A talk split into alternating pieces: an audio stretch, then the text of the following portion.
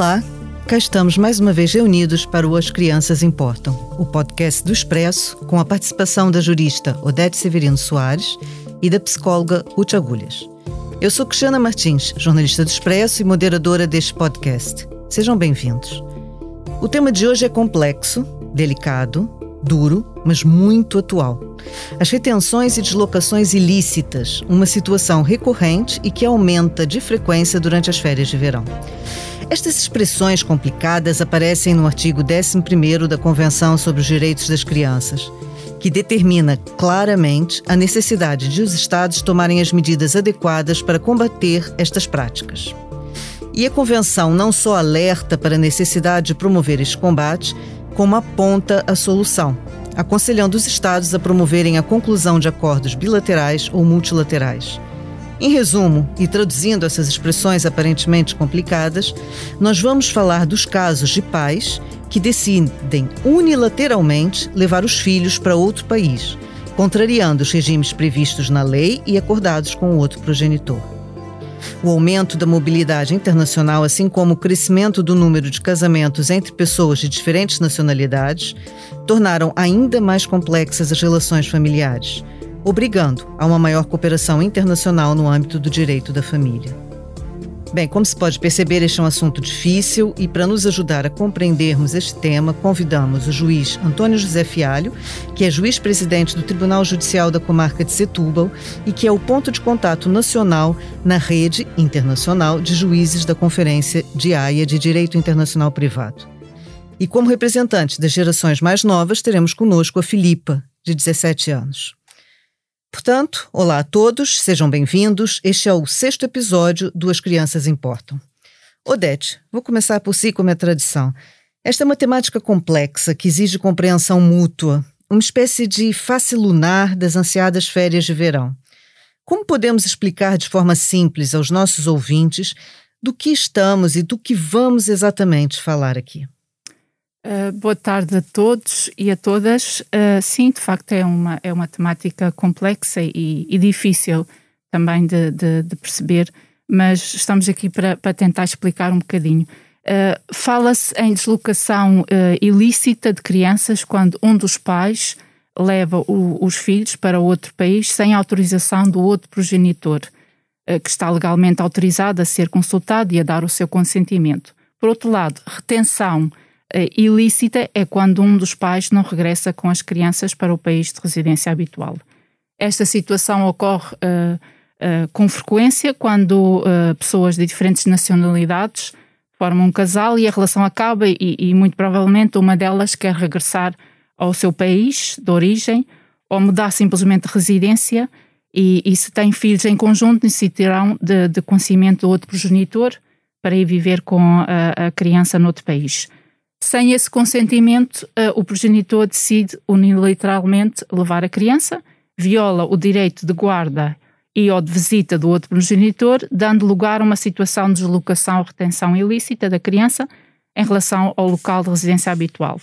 Uh, isto é considerado um rapto parental e pode constituir uma violação uh, da lei e, e obrigando ao recurso de mecanismos de cooperação judiciária internacional no direito Internacional da Família. Neste âmbito figuram dois instrumentos fundamentais que são a Convenção sobre os Aspectos Civis de Rapto Internacional de Crianças, a chamada Convenção DAIA de 1980, e uh, outro instrumento, mas a nível de, de, da União Europeia, que é o Regulamento 2201-2003 sobre a competência, reconhecimento e execução de decisões em matéria matrimonial e em matéria de responsabilidade uh, parental, o conhecido Regulamento de Bruxelas 2 bis. Uh, ambos instrumentos têm como objetivo procurar assegurar o regresso imediato das crianças deslocadas ou retiradas ilicitamente de um Estado contratante, no caso da Convenção da ou de um Estado-membro, no caso do regulamento, uh, procurando fazer respeitar os direitos de guarda e de visita, bem como procurar uh, criar um efeito dissuasivo, que, evitando que a criança seja retirada do Estado onde tem uma, uma residência habitual com vista a evitar que os pais se sintam tentados a recorrer a, esta, a, esta, a este procedimento. Na lei portuguesa, o exercício das, das responsabilidades parentais é, em regra, exercido em conjunto por ambos os progenitores, mesmo perante uma situação de separação ou divórcio. A fixação da residência da criança constitui uma questão de particular importância, cuja determinação cabe a ambos os progenitores. Um, convém, uh, contudo, referir que uh, um, tanto a Convenção da Haia como o, o regulamento uh, da europeu, a verdade é que existe um conjunto significativo de países que não são signatários da Convenção da Haia, nem fazem parte do Estado da União Europeia e isso coloca problemas. Contudo, a legislação nacional veio estabelecer um conjunto de medidas administrativas e preventivas que não carecem a intervenção do tribunal e que estão ao alcance de qualquer progenitor para cautelar ou prevenir estas situações de deslocação, a retenção ilícita para o estrangeiro de filhos menores de 16 anos para outro progenitor. E só para referir brevemente três uh, que, que eu acho que é importante para os nossos ouvintes ter, terem presente, que é a primeira é a oposição do progenitor à emissão de passaporte e qualquer um dos progenitores pode uh, for, formular um pedido de oposição junto do Serviço de Estrangeiros e Fronteiras, fundando na forte suspeita de que há uma iminente deslocação ilícita da criança, e a segunda medida pode ser a apreensão e cancelamento do passaporte, que consiste num pedido de apreensão e cancelamento do passaporte dirigido à entidade emitente e pode ser solicitado por qualquer um dos progenitores. E a terceira é a alerta de menor, ou seja, consiste num pedido de inserção na base de dados do CEF, efetuado por um dos progenitores ou pontos à saída da criança em território nacional. Portanto, é uma, é uma uh, para começar, é uma, uma questão bastante complexa. É verdade, Odete. Eu, eu, eu nem ousei interromper, porque realmente é uma catadupa, digamos assim, de termos legais e, e de procedimentos legais. Ou seja, por um lado, percebemos que há aqui instrumentos que nos permitem, de alguma forma, tentar acautelar a situação. Por outro lado, é preciso que os ouvintes percebam exatamente do que é que nós estamos a falar.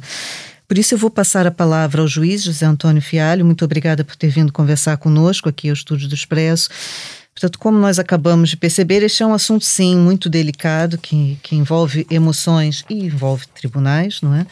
Portanto, eu queria lhe perguntar, quando é que realmente podemos falar de ilicitude? Ou seja, a partir de que fronteira é que é, um dos pais pode realmente invocar aqui é, o incumprimento da lei? Não é? Tendo em conta a sua experiência, já viu muitos casos desse tipo? Olá, boa tarde. Um, como já foi dito antes, um, estes, estes, instrumentos que regem, que são os instrumentos que no, no, caso português têm maior significado, há outros instrumentos multilaterais a nível da América Latina muito específicos, mas estes instrumentos que regem têm uma vocação universal e eles próprios definiram mais ou menos as regras. São, trata-se de matérias muito complexas por uma razão bastante simples. Uh, nós estamos a lidar com uma cooperação judiciária internacional, com vários órgãos jurídicos e com várias ordens jurídicas que estão em conflito e houve aqui necessário, necessariamente que chegar a, uma, a um certo entendimento, a uma certa uniformização em relação aos critérios. Mas, como já foi dito, a Convenção dos Direitos da Criança realmente estabelece essa obrigação dos Estados de celebrarem estes acordos uh, multilaterais ou bilaterais no sentido de cautelar essa possibilidade. A ilicitude, em regra geral, ocorre quando, uh, por regra, os pais têm que definir ambos em conjunto a residência dos, dos seus filhos uh, comuns, e, e, essa, essa, e é, um deles toma uma atitude unilateral e, à partida, isso pressupõe uma situação de ilicitude. Pronto, que, para falarmos na tal situação de deslocação ou de, de retenção ilícita. Mas nestas coisas das crianças e nestas coisas das famílias e das relações humanas, isto não é preto e branco, portanto há sempre zonas cinzentas, e depois o próprio tribunal tem que apreciar também, uh, isso também está na, nas convenções e está expresso de certa forma nos princípios internacionais, em nome do superior interesse da criança, porque é o critério de avaliação por parte do tribunal, tem que avaliar se existiram por trás daquela deslocação ou daquela retenção ilícita razões que podem ter justificado uh, essa circunstância e são as chamadas exceções ao regresso. E, portanto, o tribunal que é solicitado a, a, a decidir uma, um pedido de regresso de uma criança para o estado da residência habitual, porque o que se pretende aqui é o regresso para o estado da residência habitual, pode concluir que efetivamente há razões para isso e recusar o regresso da criança ao estado da residência habitual. O princípio deve ser este. é o estado da residência habitual e o conceito de residência habitual é muito centrado no centro de vida da criança, que incumbe decidir todas as questões relativas à criança. Também em nome do quê? Em nome de um critério de proximidade que eh, é assente também na ideia do superior interesse da criança, ou seja, quem está mais próximo para avaliar a situação de uma criança é, é que tem que decidir essa situação da criança. Se algum dos progenitores retira a criança desse centro de vida, no sentido de criar uma situação artificial, ela de certa forma está a criar uma situação ilícita. E é essa situação ilícita que estes instrumentos destinam a combater, no sentido de permitir respeitar de forma uniforme e, e no âmbito também de uma cooperação eh, judiciária internacional, um, combater essa tendência ou essa tentação para que as pessoas desloquem a criança para um sítio que possam entender que é mais favorável aos seus próprios interesses.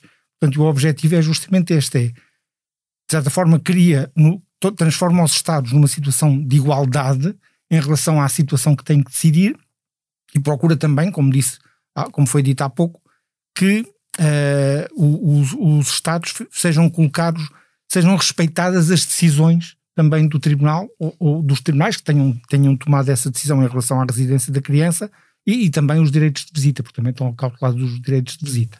E me diga uma coisa, é, isso tem sido uma tendência crescente, como nós pensamos, ou não? Ou seja, há cada vez mais casos eh, de pais que ou deslocam, retêm os filhos ilicitamente. É, essa, essa tendência que nós assistimos a, a uma maior. Eh, integração dos países, a uma maior fluidez de pessoas que moram em países que não são seus países de origem e casamentos eh, multinacionais. Isso tem aumentado essas situações ou, ou não? Na, na, na, última, na última década, do, do, ou nos últimos anos do século XX, um, ehm, isso aconteceu. E também nos primeiros anos do século XXI, isso também aconteceu. O último ano é completamente atípico porque, efetivamente, Mas por outras quando, não, razões, quando não, é? não há viagens, portanto, claro. as pessoas também não há tendência para haver deslocações ou retenções ilícitas porque não, não, não ocorrem. Uh, elas ocorrem, e no caso português há algumas situações que nos preocupam, porque nós temos uma relação, temos muitas relações familiares com, de pessoas, de Estados que não fazem parte da Convenção da Haia. Embora Como por exemplo? Por exemplo, os países de língua oficial portuguesa da zona da África. Nenhum deles, por exemplo, Angola, Moçambique, Cabo Verde, nenhum deles faz parte. A África, neste momento, o continente africano, tem muito poucos países que fazem parte da Convenção da Haia, e, portanto, que é uma preocupação neste momento da conferência, é justamente o alargamento para, para, para, para a África, no sentido de procurar dar essa vertente global da, da Convenção. Mas ela já tem cento e tal países que fazem parte da, da Convenção, portanto, isso demonstra essa vertente quase universal da própria Convenção e o sucesso é uma das convenções com maior sucesso a nível da Conferência da AIA. A nível europeu, temos este instrumento que foi dito há pouco do Dr. Odete, que, que é o regulamento Bruxelas 2 bis, está neste momento em fase de reformulação, vai entrar em vigor no próximo ano um novo regulamento, uh, um pouco mais, uh, digamos, desenvolvido em relação também a esta matéria do rapto, introduz alguns princípios que são importantes, nomeadamente a possibilidade da concentração de competências dos tribunais, no sentido de haver uma decisão uniforme, e introduz também pela primeira vez a importância da audição da criança relativamente a estes processos. Portanto, é também um sinal de alguma atualização, digamos, do, ao nível europeu. Embora este regulamento eh, só se aplique ao espaço europeu. Neste momento, se o Reino Unido, como sabem, do espaço europeu e a Dinamarca também não é abrangida. Desculpe, Dr. mas só para ver se eu percebo, porque se eu não percebo, se calhar ouvintes também não percebeu. Uh, neste momento, se nós quisermos ouvir uma das, uma das crianças afetadas por uma situação dessas, só se for uh, envolvendo países europeus, se os pais forem originários de países europeus. Não, não, não, não, não, não, não é isso, não é isso. O, o, o princípio nós já o temos em Portugal okay. há muitos anos, não é? Eh, ele, de certa forma, ele acaba por ser afirmado relativamente como, como eh, aspecto importante. É? De certa forma, eh, ele já estava plasmado nas regras e nos princípios, mas agora acaba por haver normas expressas no regulamento a chamar a atenção que a audição da criança é algo extraordinariamente importante. É? Mesmo que os pais venham de fora do espaço europeu. Este instrumento aplica-se essencialmente nas relações europeias, mas, por exemplo, no âmbito das, do, da Convenção da AIA, a questão da audição também já é falada. Ok. Obrigada. O Ruth, já agora, eh, eu imagino que situações como as que foram aqui referidas causem sempre muita dor a todos os envolvidos, não é? Sobretudo as crianças. Do ponto de vista da saúde mental, o que, que pode e deve ser feito por quem está próximo destas famílias, pelas próprias famílias, pelos próprios envolvidos? Essas situações podem mesmo causar traumas persistentes nos envolvidos? Olá a todos.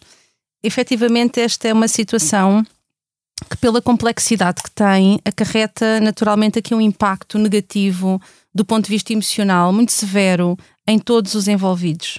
Não apenas na criança, não apenas no progenitor que fica privado de conviver com a sua criança, também nos outros familiares que às vezes não pensamos tanto neles, nos avós, outros irmãos, os tios, os primos. Estamos a falar de uma realidade que tem um impacto negativo em toda, em todo o sistema familiar. Muitas vezes também o progenitor que rapta, que retém ou desloca ilicitamente a criança, também muitas vezes não está bem do ponto de vista emocional. Aqui o conflito parental muitas vezes agudiza e escala de tal forma que leva a que estas pessoas tenham muita dificuldade até em separar as águas, entre aspas, ou seja, perceberem o que é que são os seus interesses e o que é que é o interesse da criança e em que medida é que estão mais a reagir em função do conflito com o outro progenitor, desejo de vingança, de retaliação, um, e estão muitas vezes menos centrados de facto nos interesses daquela, daquela criança. Pensando agora na perspectiva da criança, um, as crianças uh, acabam por viver aqui uma situação de mudança, que é muitas vezes uma mudança brusca, uma mudança inesperada. Muitas vezes as crianças são também apanhadas de surpresa neste processo, são até enganadas. É-lhes dito, por exemplo, que vão viajar, que vão passear, e estamos a falar de uma situação de deslocação ilícita sem regresso, ou com regresso meses depois é-lhes pedido segredo quando as crianças são mais velhas e, e, estas crianças carregam aqui um peso, não é? De terem que mentir, de terem que omitir uh, e muitas vezes isso traduz em quadros ansiosos, quadros depressivos, sentem-se tristes, preocupadas, têm medo.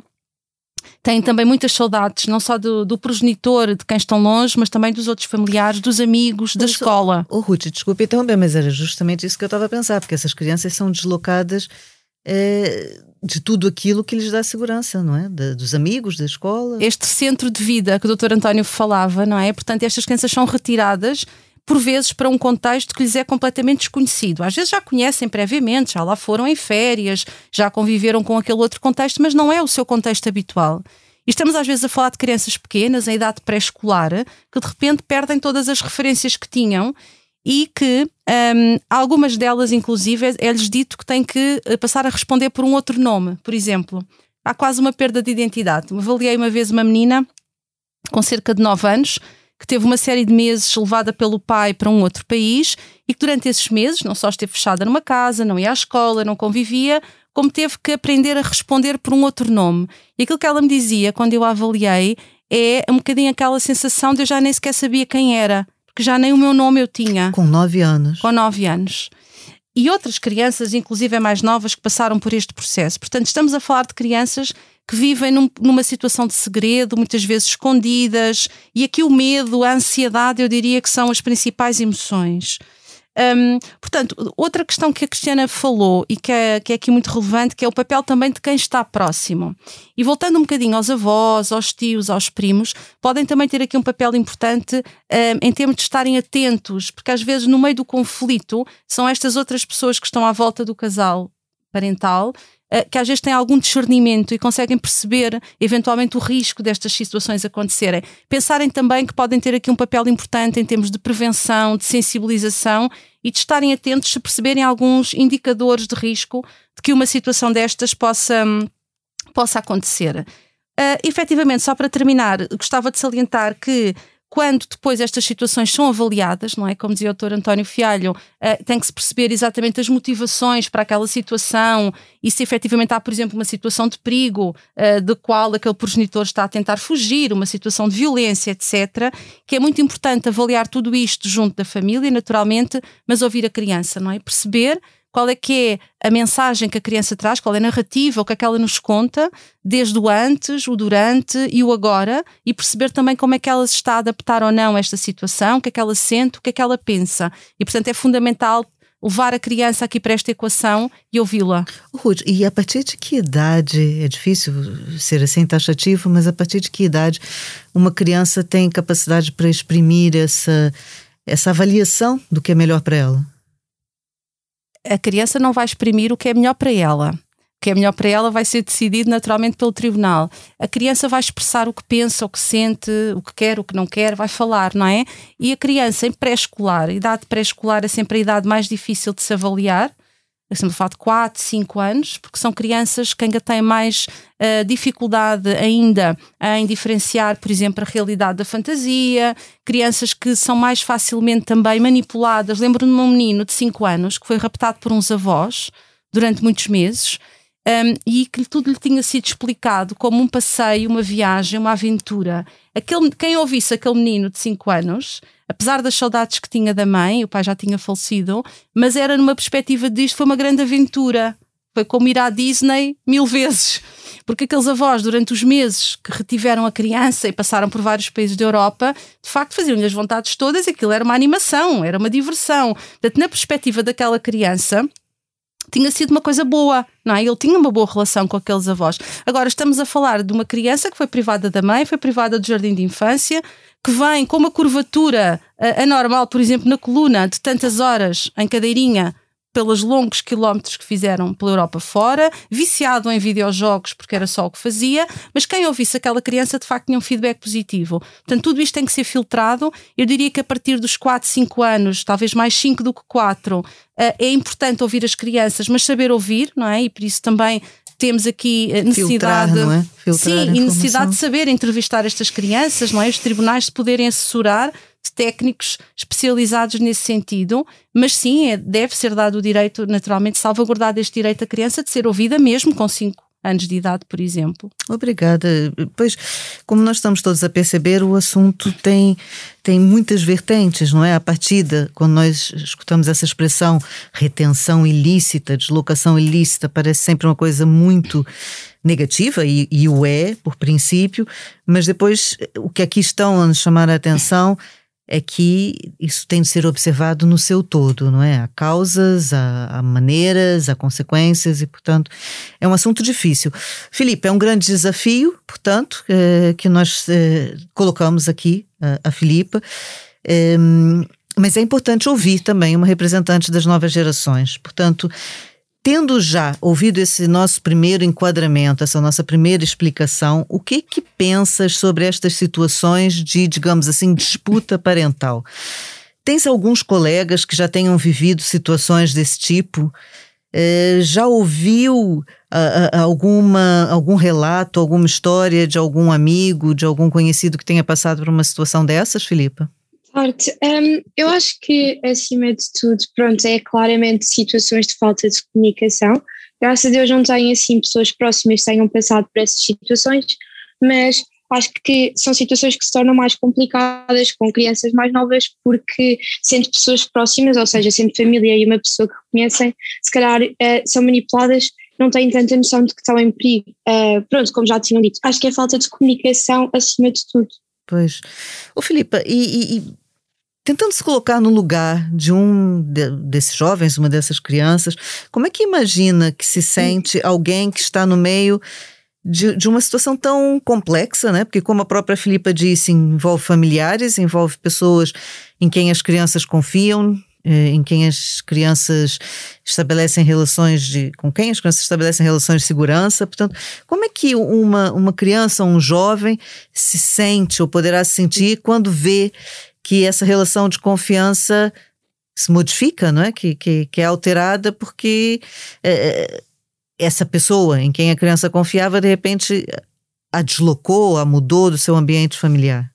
É verdade, eu acho que cria uma situação de instabilidade, especialmente quando as crianças são mais novas, mais novas e até serem um bocadinho mais velhas, acho que é preciso estabilidade estas situações acabam por criar um, uma falta de conforto e se criar um ambiente onde não, uma criança não devia de ser educada.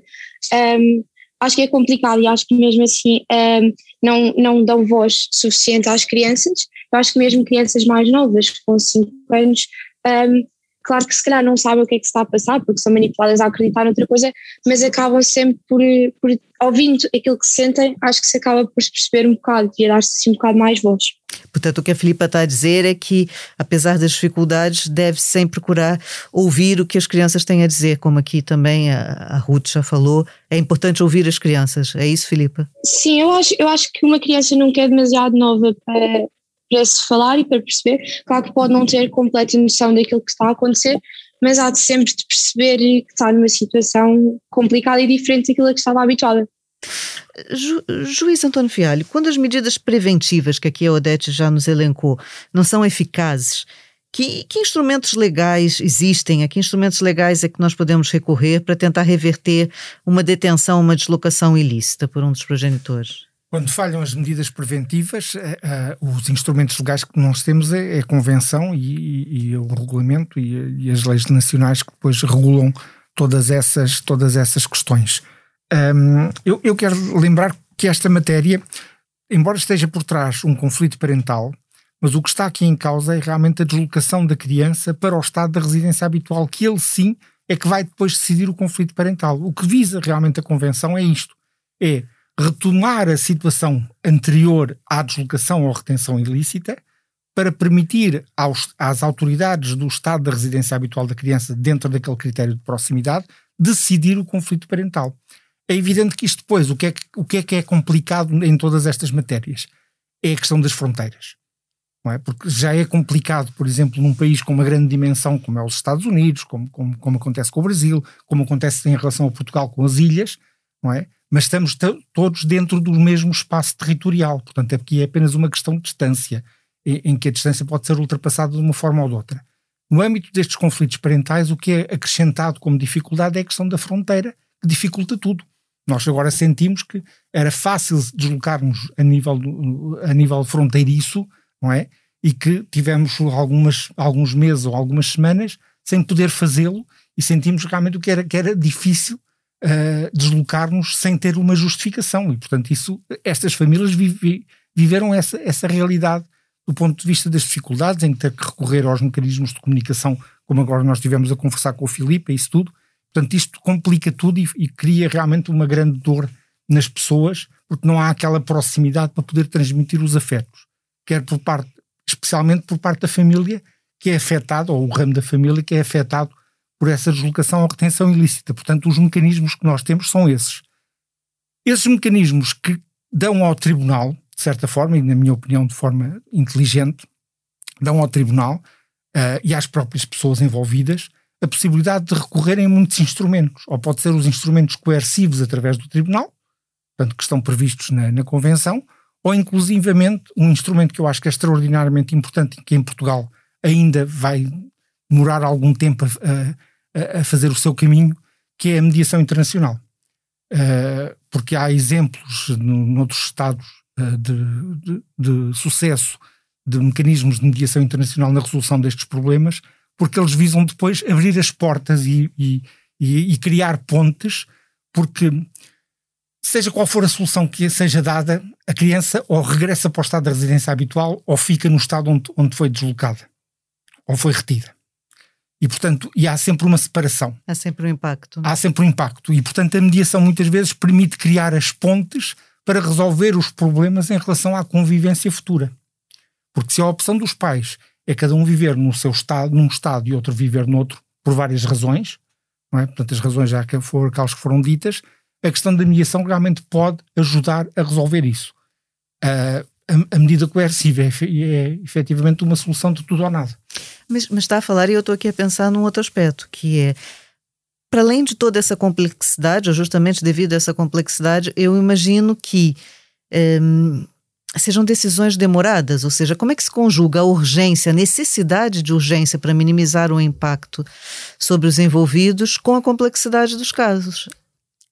Os casos são complexos, não deixam de ser complexos porque tem que se fazer um conjunto de avaliações. Mas o objetivo do, destes processos, como eu disse há pouco, não é decidir com quem é que fica a criança. É decidir realmente é se há uma deslocação ilícita e se há uma deslocação ilícita e se não há nada que fundamente essa, essa ou que seja fundamento ou, ou justificação para essa ilicitude, então é, é, ordenar o regresso da criança. Portanto, é, é, é esta a posição que deve ser assumida pelo, pelo, pelo tribunal. Como é que se, o, a própria Convenção estabelece um prazo de seis semanas para o efeito? É? é? evidente que é muito difícil cumprir este prazo de seis semanas, porque nós estamos a falar em relações internacionais e as coisas são muito mais complicadas do que isso, por próprio tempo do processo, as avaliações que pode ser necessário fazer, a própria audição da criança, Mas eu, por exemplo, o que já fazia no, nos últimos tempos em alguns processos é, durante uh, a existência do processo, criar mecanismos de garantir a convivência. Porque quando nós falamos em urgência nestes processos, estamos a pensar num aspecto. Quanto mais tempo for o afastamento da criança em relação àquele progenitor foi vítima de, efetivamente da deslocação ou da retenção ilícita, mais fácil é esse afastamento produzir efeitos relativamente à relação afetiva que existia com esse progenitor. E, portanto, a ideia em relação à manutenção da convivência, e há muitos mecanismos para manter essa convivência durante o próprio processo, visa realmente evitar os efeitos perversos da duração do processo. Claro, a vítima se torna ainda mais vítima quanto exatamente, mais tempo passa. Exatamente. Pronto, este é um instrumento que o Tribunal pode utilizar e que eu defendo pessoalmente, é um instrumento que o Tribunal pode utilizar para reduzir estes efeitos. Uh, e depois é criar também um conjunto de balizas, os americanos, por exemplo, têm isso, têm um conjunto de balizas, eles também não têm um processo específico em relação a isto, mas criaram mais ou menos uma checklist de situações em que têm que verificar para, para a realização daquele processo. E criando aquela checklist, o objetivo daquele, de, daquela checklist é eu consigo resolver este processo em seis semanas? Consigo, com, este, com, com, este, com estes passos e com estes atos. Se não consigo, então há atos que eu não vou fazer. Okay. Porque o objetivo é realmente cumprir. Acelerar de alguma maneira. Exatamente. Odete, um, do ponto de vista da legislação europeia, o que, que, tem sido feito ou ainda pode vir estar a ser feito uh, para tentar minimizar esses danos? A Convenção de Haia, que, como disse, data de 1980, eh, já, já teve alterações, já sofreu alguns avanços. E, e, outro aspecto que eu acho importante aqui nós, nós focarmos já agora é a questão da pandemia. Eu imagino que tenha dificultado ainda mais eh, essas relações. Durante esse processo, ou para reverter esse processo que, que, que nos afetou da pandemia, houve algum tipo de, de alteração, houve mudanças no, no ordenamento jurídico? Uh, em relação à Convenção de Haia, embora seja anterior à, à Convenção sobre os Direitos da Criança, uh, vai implementar em parte os seus artigos 11 e 35, como a Cristiana já referiu uh, no início. convém salientar que a Convenção de Haia tem contribuído para resolver milhares de casos de rapto parental e tem servido como impedimento para muitos outros, através da clareza da sua, da sua mensagem, como o, o, uh, o juiz uh, António uh, José Fialho já referiu, porque a, a, a, clareza da sua mensagem, o rato parental é prejudicial para a criança, que tem direito a estar em contato com ambos os pais, e depois tem uma simplicidade ao nível da solução que apresenta, que é não é resolver os conflitos parentais, mas sim a ordem de devolução, ou seja, de regresso da criança à, à sua residência habitual. E, um, e, pode ser vista como um dos bem, uh, mais bem-sucedidos instrumentos de direito da família.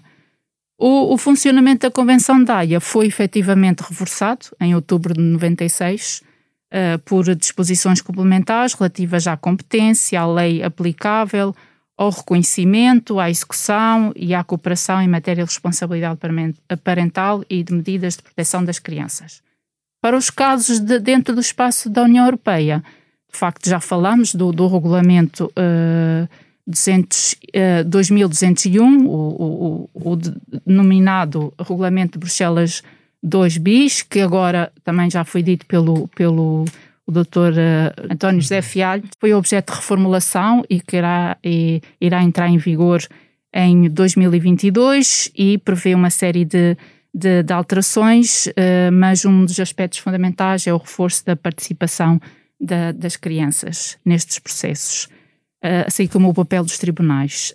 Um, em relação à pandemia, uh, de facto, não há dados sobre, sobre, sobre esse aspecto, mas eu gostava de salientar um relatório do Parlamento Europeu de outubro de 2020 sobre esta questão do rabo parental, que refere que a pandemia fez surgir um conjunto de desafios em relação às locações uh, ou retenções ilícitas e uh, dá como uh, justificação as diferentes jurisdições internacionais, mais concretamente o retorno das crianças à sua residência habitual antes de ser deslocada, na sequência de uma, de, de, de uma decisão da autoridade competente do Estado requerido.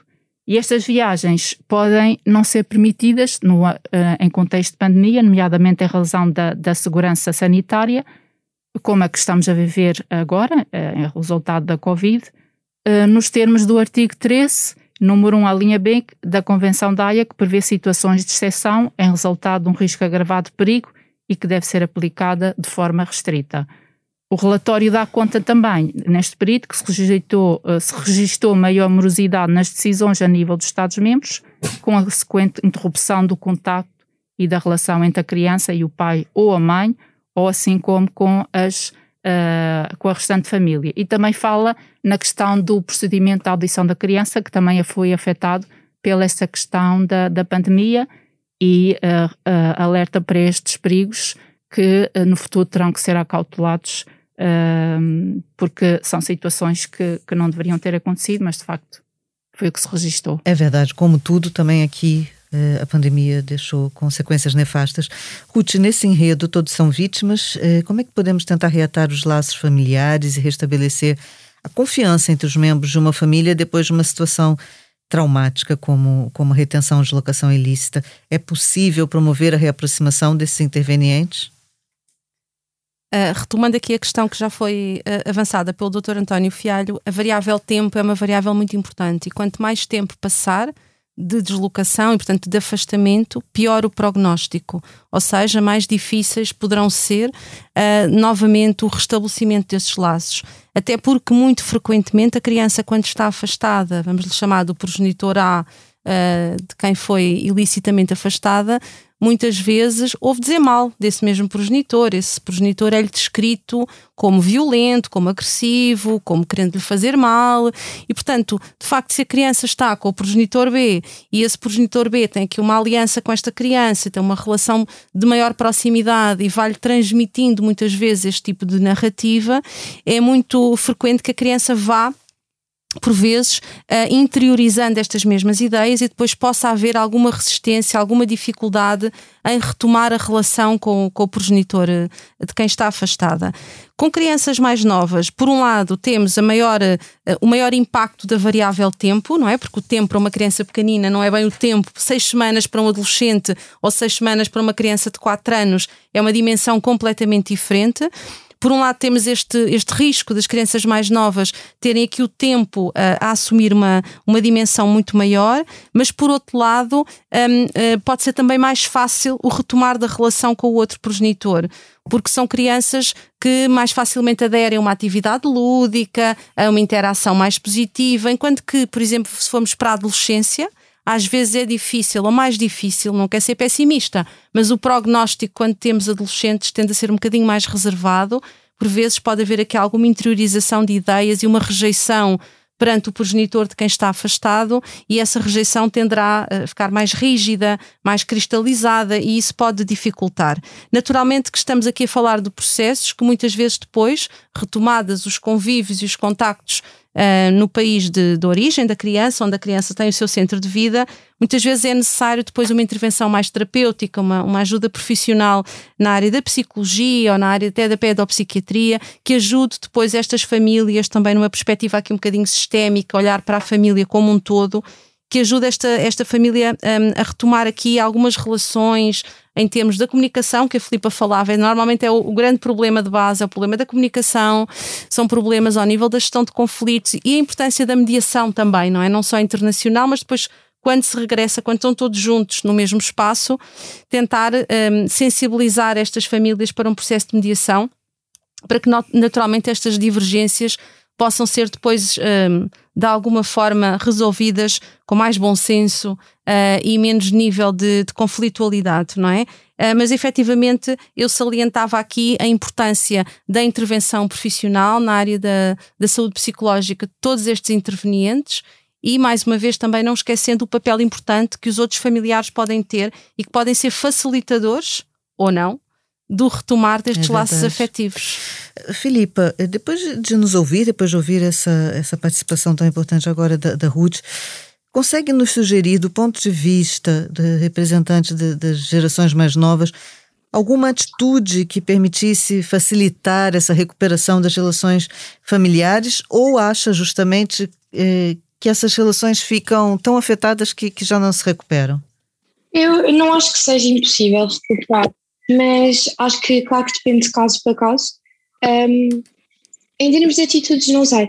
Eu acho que é um bocado voltar a recuperar a, a confiança e dar outra vez a estabilidade, mas um, claro que com as crianças, não sei, não sei se com as crianças não acaba por ser mais fácil do que em termos familiares em si. Uh, claro que pronto, também concordo que com crianças mais velhas vai ser sempre mais complicado voltar a restabelecer, mas é no sentido da confiança, uh, ganhar confiança outra vez. Pois é difícil. Portanto, eh, como nós percebemos, essa conversa foi fundamental para nos esclarecer, porque abordamos aqui um, um, um assunto, um problema que vinha sendo crescente, só foi interrompido devido a, aos confinamentos nacionais e internacionais da pandemia, mas é um problema muito atual e, portanto, que foi aqui conjugado justamente com o levantamento de, das fronteiras, não é? é? Que agora, se calhar, temos de estar atentos para para ver se isso não volta, esse problema não volta a crescer. E, e portanto, temos que ter todos aqui muita atenção e ter sempre em, em foco a prioridade dada ao superior interesse da criança, não é? Esse é um assunto que entra sem dúvida na vida privada dos envolvidos, os ouvintes que aqui eh, participaram eh, devem ter pensado em situações que, que conhecem, não é? De alteração de rotinas, de uh, subversão da confiança uh, dos vários envolvidos e, portanto, um tema que é, sem dúvida, muito delicado, mas que é de elevada importância moral e jurídica e, e nós não podemos esquecer, como aqui foi dito, que as crianças acabam por ser, de uma forma ou de outra, sempre as mais prejudicadas. Antes de nos despedirmos, como é nossa tradição, vamos fazer as nossas sugestões para a próxima quinzena. Eu voltei a estantes lá de casa e encontrei um livro muito antigo, mas nem por isso acho eu desatualizado. Foi importante na minha adolescência e nós falamos aqui justamente da delicadeza e das marcas que podem ficar nessa faixa etária e, portanto, quero partilhar convosco. É o, Harold and Maud, Ensina-me a Viver, da Colin Higgins, que é a história de um jovem que descobre o valor da vida com uma, vamos lá ver, octogenária.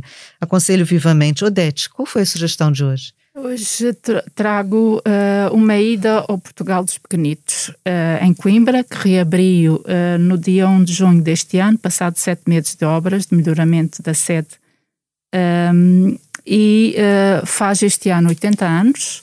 Foi criada em 1940, é um parque lúdico-pedagógico e vocacionado para os mais novos que pertence à Fundação Bissau Barreto e é uma, uma montra do tipo de monumentos e habitações construídas em Portugal, do norte a sul do país, mas também da presença portuguesa no mundo. Tudo em miniatura, acessível aos mais pequenos e que uh, acho que é uma ótima sugestão, visto que estamos em tempo de férias e uh, aconselho vivamente a uma ida ao Portugal dos Pequenitos. Ruth, e a sua sugestão? Eu hoje trago uma sugestão de livro, costumo trazer atividade. Pois, hoje vocês trocaram de Trocámos, mas é nós verdade. não combinámos. Uh, tendo em conta que estamos aqui a falar de conflitos parentais, de separações, de divórcios, do impacto que isto tem nas crianças, um, gostava de sugerir um livro que se chama Manual de Boas Práticas para Pais Divorciados. É da minha autoria ah. e da autoria da minha colega Alexandra Anciães, com o prefácio do psiquiatra José Gameiro. E é exatamente isso: é um manual de boas práticas para pais que estão em processo de divórcio ou que já se divorciaram e que gostariam de saber um bocadinho, não havendo uma receita para um bom divórcio, mas o que é que pode facilitar, naturalmente sempre tendo em foco o superior interesse dos filhos, não é? Que aborda o tema da família, da comunicação, das duas casas, da escola, das atividades extracurriculares, das férias, das festas e também do tribunal e da mediação. Portanto, é um guia muito prático, com uma linguagem muito simples, dirigido a pais que porque pensando que se os pais se conseguirem ajustar, o processo de ajustamento da criança será necessariamente uh, mais facilitado. É verdade. Uh, juiz uh, António Fialho, quer nos fazer alguma sugestão? Se não tiver pensado em nada, eu tenho aqui uma pergunta muito importante, que também é tradição no nosso podcast. Era um desejo seu para o futuro. O que, que então, poderia em partilhar? Relação, em relação a, a à sugestão, uh, sem prejuízo de, das sugestões que já foram avançadas, que adiro às duas, um, eh, a sugestão que eu dava era efetivamente, apesar de termos a entrar agora no tempo quente, não é? no tempo de calor, mas voltarmos a, aos teatros, aos cinemas, ah, a, às salas de espetáculos e com os nossos filhos uh, e procurar realmente levar as crianças a, a, a partilhar novamente esses espaços que, que neste momento uh, já, já nos oferecem alguma, alguma segurança. Em relação ao desejo, aquilo que eu desejo efetivamente e aquilo que eu tenho trabalhado como juiz da, da, da rede nos últimos anos é, é no alargamento da, da, da, adesão dos, dos, dos, países, portanto, só o Brasil é que, é, é que faz parte da, da Convenção da AIA, portanto, dos países africanos com quem temos relações culturais económicas muito fortes e, e, também relações familiares muito fortes, no sentido de uh, procurarem um dia mais tarde aderir uh, à, à, Convenção da AIA, no sentido de, por forma a, a, a reduzir os, os riscos de, de, de, uma situação que não, não depois não, não terá solução, porque efetivamente fora do quadro da Convenção é muito difícil haver soluções para situações de regresso. Portanto, é esse o desejo que eu faço uh, é um em, relação, desejo. em relação ao futuro, porque envolve muitas famílias e muitas pessoas e a dificuldade tem a ver com, a, com os próprios mecanismos de funcionamento do Estado de Direito desses países, porque uh, uma convenção também precisa, uma convenção destas, como a Convenção da AIA, precisa de um Estado de, um, de direito forte e robusto que realmente executa as suas decisões, porque também não é só a questão da decisão, mas depois também a, a própria execução da decisão, que é também importante, é o retorno, também garantir o retorno da criança. Mas eh, vamos imaginar que já estivemos mais longe e, portanto, que o seu desejo estará mais próximo. É um bom desejo. Filipa, para terminar, eh, quais são os seus desejos para o futuro? O que é que pode nos contar? Pronto, uh, acho, espero que esta situação de disputas familiares consiga resolver no futuro. Acho que é uma coisa que se pode resolver e pode pelo menos diminuir. Um, e acho que se consegue chegar lá com aquilo que falámos. Olha, também, também é um desejo positivo. Eu, portanto, agora, muito obrigada a todos. Quero agradecer a, a participação. Acho que foi um, episódio duro, porque aprendemos muito, exigiu de nós, mas, mas por isso mesmo muito importante. Tenho a certeza que a conversa terá sido útil a muitos dos nossos ouvintes anônimos que, que nos escutaram e poderão ter aqui eh, também aprendido alguma coisa. Daqui a 15 dias cá estaremos outra vez reunidas para debater o direito à privacidade das crianças nas redes sociais. Quem é que já não se viu confrontado com situações desse tipo, com dúvidas? Até onde vão os direitos de imagem e onde começam os excessos? Tenho certeza que vão querer nos ouvir. Até lá, não se esqueçam de que estamos à espera das vossas partilhas, sugestões de temas, preocupações e conversas que gostariam de ter conosco e com os nossos convidados. Podem seguir e subscrever o As Crianças Importam nas plataformas que utilizam habitualmente para ouvir podcasts e também no site expresso.pt. Até lá, muita saúde e tudo de bom.